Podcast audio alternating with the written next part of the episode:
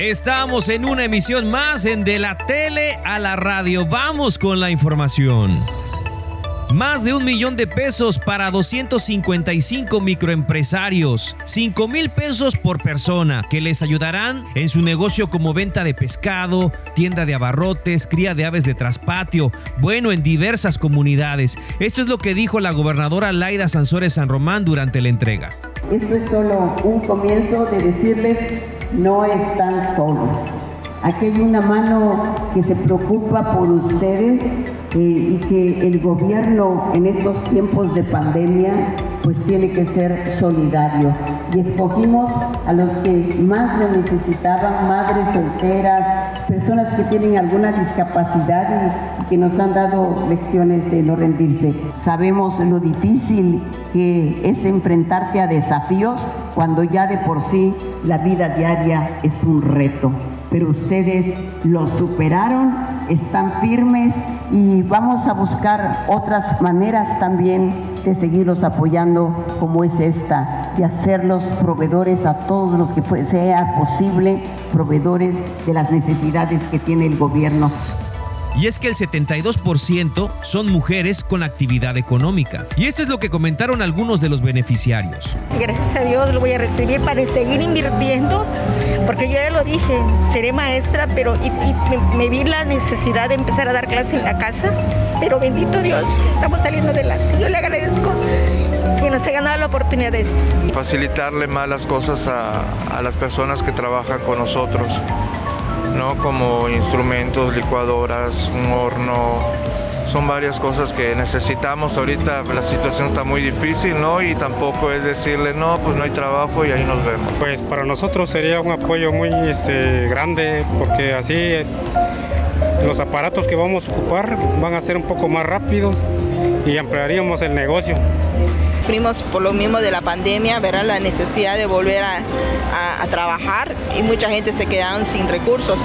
Y eso es una posibilidad de poder volver a empezar y seguir adelante con nuestra vida. Invasores piden audiencia. Fueron desalojados de un terreno de la policía en el poblado de Lerma.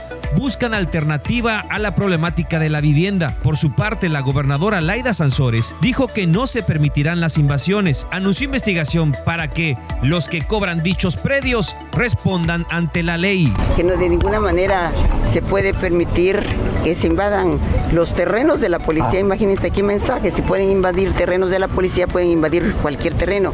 Y aquí en este gobierno, muchas veces el, mismo gobierno eh, patrocinaba este tipo de invasiones con fines políticos. Esto no lo vamos a permitir. Yo creo que aquí hay que darle certidumbre a los ciudadanos y a los inversionistas. Si no, nadie va a querer venir a invertir, cualquiera puede entrar a tu terreno. No vamos a permitir las invasiones y esto es nada más una, un mensaje muy claro. Pero entendemos que esta gente además se hizo de, por la vía del diálogo, por el convencimiento. El secretario de Gobierno Aníbal Ostoa comentó sobre la invasión. Justamente en el área de prácticas de tiro. Entonces era sumamente riesgoso para estas personas estar en un área donde hace sus prácticas la policía hasta donde tenemos información, han sido objeto de un fraude. Y lo que se les ha pedido, primer, en primer lugar, es que denuncien y posteriormente estamos valorando la posibilidad para ver si alguna de las instituciones que atienden la materia de la vivienda, se les ofreció también la alternativa de ayudarles con algo para que se puedan instalar en, algún hotel o algo, aunque sea modesto, para que no estén a la intemperie. Hay líderes que viven de eso, ¿no? De las invasiones, porque atentan contra la propiedad privada el presidente del Congreso, Alejandro Gómez Casarín, también fijó postura. Esta es una nueva etapa, una nueva historia, donde vamos a trabajar y vamos a actuar totalmente diferente a como se actuó después de 92 años. Eh, un poco de paciencia porque lo que se llevó al traste en tantos años eh, no se puede componer en 15 días. Sin embargo, desde el Poder Legislativo estamos cambiando muchas cosas, ya lo saben. Del tema, Pedro Cámara, diputado del PAN, dijo que hay gente que se aprovecha de la necesidad de otros. Es un tema que se tiene que regular, no puede seguir pasando. Yo decía la semana pasada que hay una realidad que no podemos cerrar el ojo. Hay mucha gente que se dedica a hacer negocio con eso. Tiene, tiene casa, tiene medio de vivir y sin embargo anda, anda de, de lote en lote viendo qué puede hacer. Y creo que sí hay que pararle un alto. Sea, digo, si este gobierno al inicio empieza bien, va a terminar bien. Y creo que ahorita es un buen punto de partida que están empezando en la administración para empezar a poner orden y también que los invasores sepan que pues no se va a permitir. Digo, el que tenga necesidad, pues que venga a hablar con el gobierno y que busquen alternativas para buscar vivienda. El sureste será el nuevo epicentro de desarrollo de México. Fue el llamado de la gobernadora Laida Sansores durante su participación en el encuentro entre gobernadores de la región y la Embajada de los Estados Unidos. En el tema de migración de campechanos al vecino país del norte, dijo que es necesario invertir en oportunidades para que la gente se arraigue en su tierra. Esperan una inversión de 25 mil millones de dólares entre el 2022 y 2024 para detonar el desarrollo económico del sureste. Esta oportunidad de ver crecer a nuestros pueblos, de apoyar en un intercambio justo para que también nosotros contribuyamos a minorar los problemas que ustedes tienen, que nos preocupa porque todo está ligado con la seguridad que comparezca el auditor superior por la ciudad administrativa. Así votaron de manera unánime los diputados de la 64 legislatura estatal que se presente e informe sobre sus atribuciones en referencia a la polémica obra de la pasada administración. Y si es el caso, inicien los procedimientos de fincamiento de responsabilidades. Habitantes de Candelaria solicitan subestación eléctrica. Acudieron al Congreso y esto fue lo que manifestó la presidenta de la Junta Municipal de Monclova, Anayeli Sosa. A mi junta municipal le pertenecen 65 comunidades y rancherías.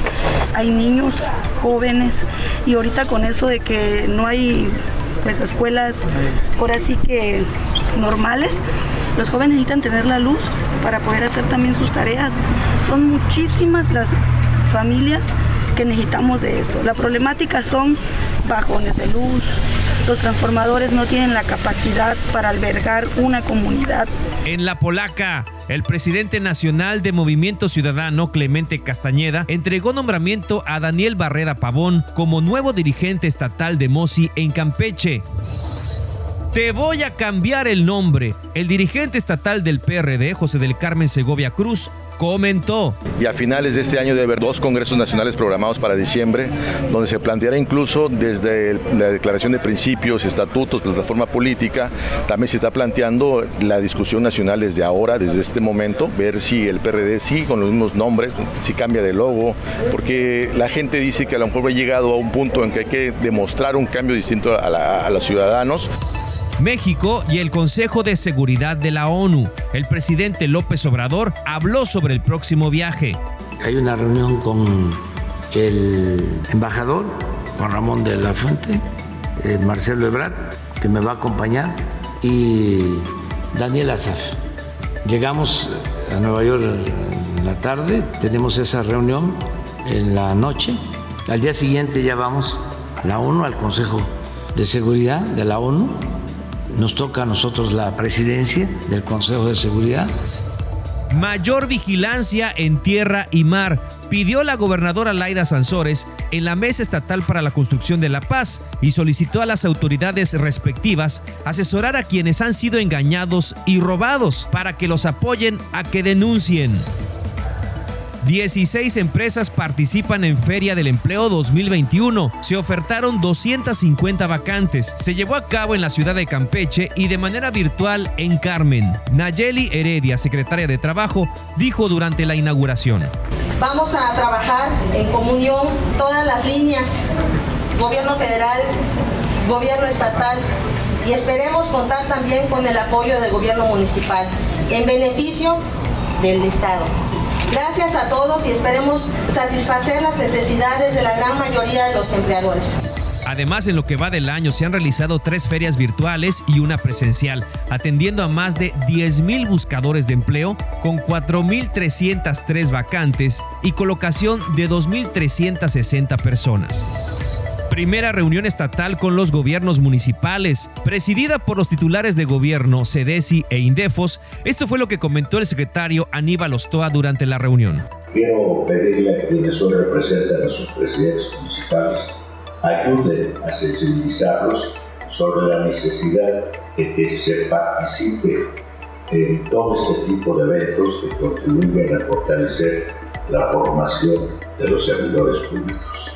Estamos plenamente conscientes que la ciudadanía cada día espera un mejor servicio, más atención, más respeto y resultados prontos padrón de pensión de bienestar llegaría a 70 mil, anunció Manuel Zavala, subdelegado de programas en Campeche. Estamos hablando de 57 mil adultos mayores hoy en el estado.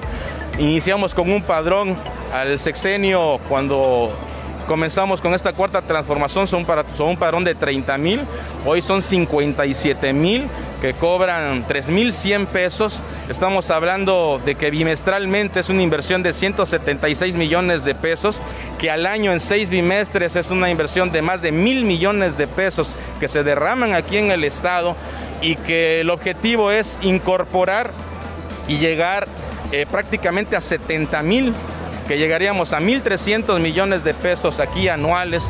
Ganan amparo en Campeche deberán vacunar contra el COVID-19 a cuatro menores de edad. El abogado promovente Juan Francisco Portela explica.